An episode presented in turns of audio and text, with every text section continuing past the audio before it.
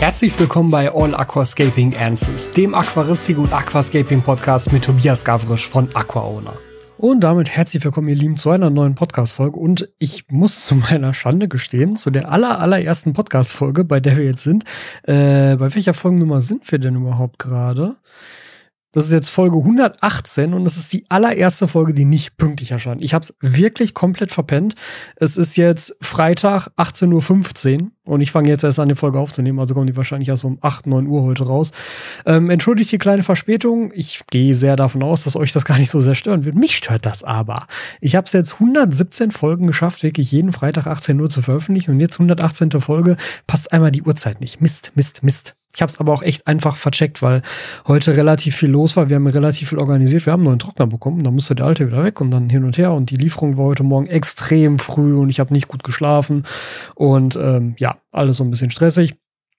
Kommt leider auch dazu, dass äh, meine Eltern von dem Hochwasser jetzt betroffen waren und äh, da das ganze Haus unter Wasser stand und ich da natürlich jetzt auch in der Woche viel eingespannt war zum Helfen und zum Organisieren, damit da die Versicherungen rausrücken und das alles mal hinkriegen.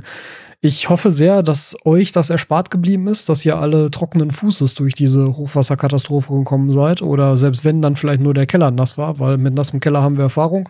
Also nicht wir hier persönlich, sondern auch über meine Eltern. Die hatten das schon ein paar Mal und damit kann man ja umgehen.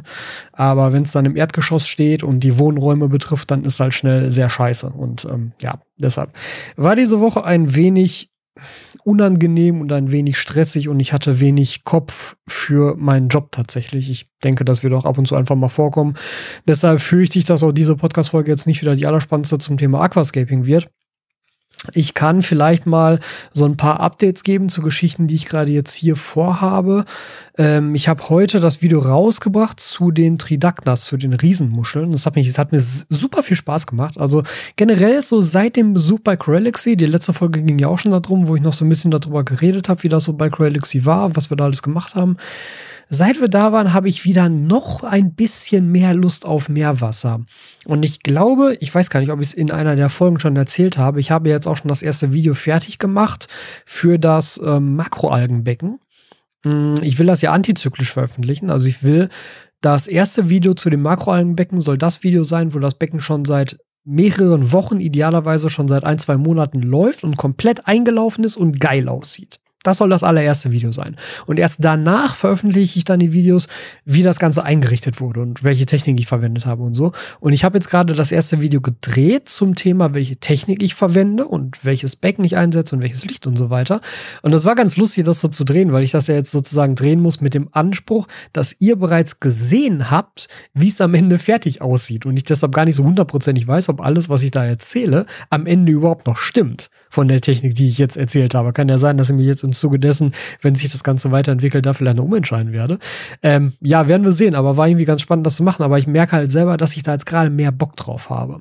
Und ich denke, ich werde mir jetzt einfach demnächst ein Stückchen Lebenstein gestellen, ähm, bestellen. So habe ich das zumindest vor, das zu starten mit einem Stück Lebenstein. Und dann, ich habe ich hab nämlich, glaube ich, noch Live-Sand tatsächlich. Ich muss mal gleich unter meinem Schreibtisch kramen. Da ist nämlich mein Lager angefangener Tüten mit Säul und Sand und so weiter. Mm, es kann nämlich sein, dass ich den Live-Sense sogar noch habe und dann könnte ich das eigentlich jetzt relativ zeitnah mal anschmeißen.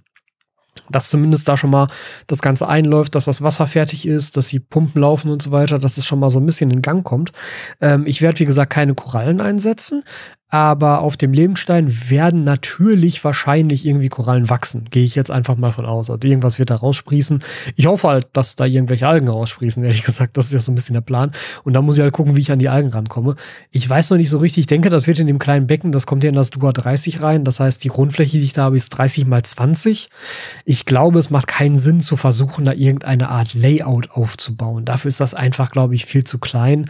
Die Mangroven kommen ja noch mit rein, so für den Hintergrund, aber ja, ja, ich glaube, mehr wird das auch nicht werden. Ich, ja, aber mal gucken. Also es kommt natürlich so ein bisschen darauf an, wie das Lebenstein aussieht, was ich da kriegen könnte.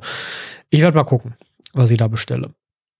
Und dann muss ich mal ein bisschen rumschauen, wie das mit den Algen wird. Ich werde da sicherlich auch noch mal mit Tobi sprechen von Sea Friendly Reef. Der kommt eh bald vorbei tatsächlich. Der hat sich angemeldet und der wollte mal vorbeischauen, weil der wird ja auch demnächst seinen deutschsprachigen Kanal ähm, eröffnen. Also wenn euch Sea Friendly Reef was sagt, dann macht er ja die Videos alle auf Englisch. Er wird aber auch bald einen deutschen Kanal starten und dafür wollte er vorher noch mal bei mir vorbeikommen. Wir werden dann wahrscheinlich auch hier über meine Becken noch so ein bisschen quatschen und über die Idee mit dem Algenbecken, weil ich wollte da auch seine Meinung zu wissen. Und er hat ja bestimmt so ein paar Beziehungen zu Leuten, Projekten, wo er schon mal war, die halt auch zum Teil reine Makroalgenbecken haben. Vielleicht kann ich darüber noch so ein bisschen was regeln. Ansonsten natürlich gerne Tipps von euch, wenn ihr Händler kennt, die Makroalgen zurzeit haben oder wenn ihr selber welche abzugeben habt, gerne mal ab in die Kommentare. Dann schaue ich mich da mal so ein bisschen durch, beziehungsweise würde mich da mal an den einen oder anderen wenden, falls es dann dazu kommt. Ja, das vielleicht soweit dazu einmal. Ähm, ja, die Tridacna crocea, die ich jetzt bei mir im Meerwasserbecken habe, die Riesenmuschel, der geht's prächtig. Also wirklich prächtig, ganz tolles Tier, sieht super aus, steht super da, ist festgewachsen auf seinem Muschelalter, wird nicht von den Garnelen und den Einsiedlerkrebsen angegangen. Also top, mega, mega geil, finde ich wirklich. Also jetzt, wo ich sie habe, würde ich mir sagen, schade, dass ich sie noch nicht schon viel, viel früher hatte. Ich muss demnächst unbedingt mal wieder ran und die äh, Xenia da rausrupfen aus dem Becken. Ansonsten läuft das aber echt gut. Und ich mache, also das, das sage ich jetzt auch schon seit jedem Mal, wenn wir über das Meerwasserbecken reden, ich mache da immer weniger Wasserwechsel drin. Ich glaube, der letzte Wasserwechsel ist jetzt sechs Wochen her. Läuft. Also funktioniert relativ problemlos. Mhm. Ich werde gleich noch, das war eigentlich der Plan jetzt für jetzt, weil mir dann, also ich habe in meinen Produktionsplan geguckt und gesehen, ah, du wolltest noch das Video über die neue Dosierpumpe machen.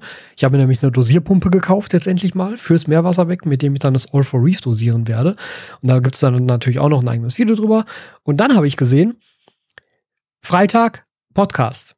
Ich so, scheiße. Du warst jetzt so fixiert darauf, dich jetzt auf dieses andere Video gleich zu konzentrieren, dass du diesen Podcast völlig vergessen hast. Aber naja, habe ich ja gerade am Anfang jetzt schon ein bisschen drüber gejammert.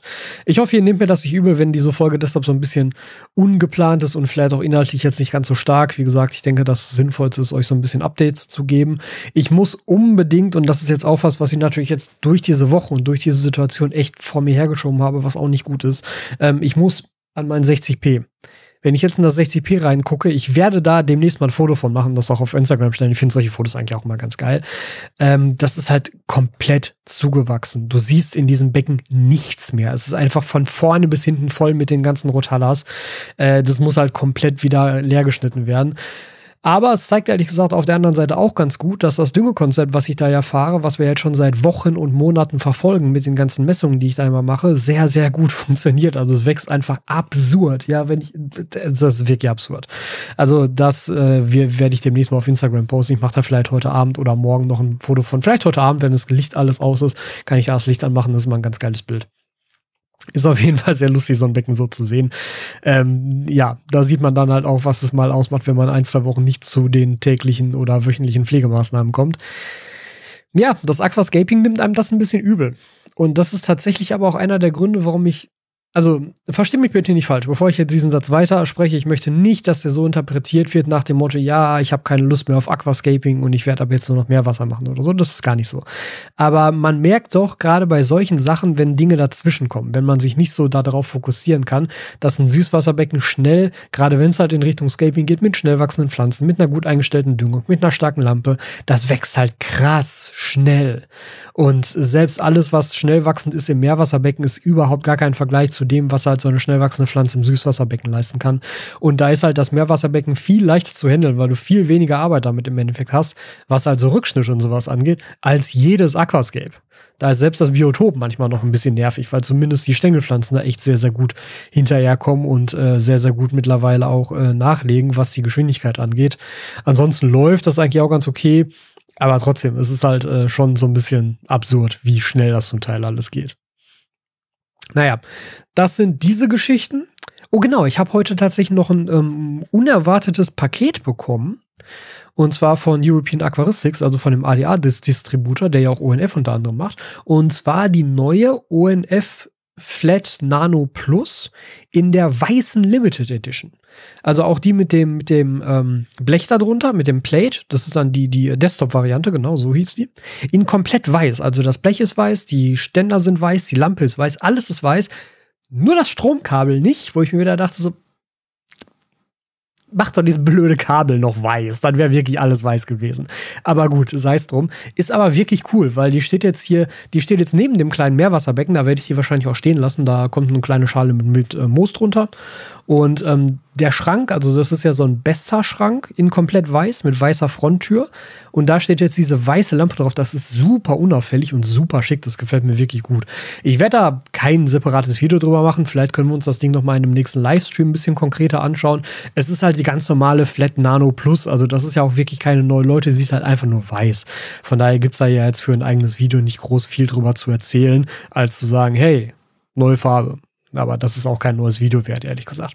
Aber im Livestream können wir uns mal angucken, ähm, weil das natürlich eine nette Alternative ist, wenn du halt weiß lieber bevorzugen willst. Ich glaube, das ist ja auch immer noch einer der Punkte gewesen, warum hier das ähm, Glaspot Shizuku Set so gut ankam, obwohl es natürlich sehr, sehr hochpreisig ist, aber weil es halt clean und weiß ist und alles andere, was wir bisher hatten, war halt Silber oder Schwarz. Das Silber sieht immer so ein bisschen billig aus, ehrlich gesagt, wenn es Kunststoff ist.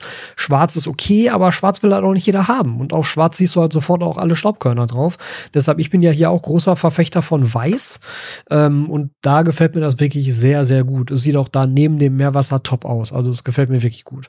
Und da ja das Meerwasserbecken, das Algenbecken mit einer Süßwasserlampe betrieben wird, ist das auch überhaupt kein Thema für die Pflanzen, die dann unter der ONF auf dem Desktop-Stand da stehen. Gab es sonst was Neues? Hm, ich glaube nicht so richtig. Paludarium ist immer noch auf dem Stand, wie es aktuell jetzt äh, zuletzt war. Ich habe es noch nicht auseinandergebaut. Ich hatte aber gestern erst wieder den Punkt, dass halt der komplette Boden unter Wasser stand, weil ich zwei Tage die Schwämme nicht ausgedrückt habe, weil, wie gesagt, Woche jetzt ein bisschen schwierig gewesen und so.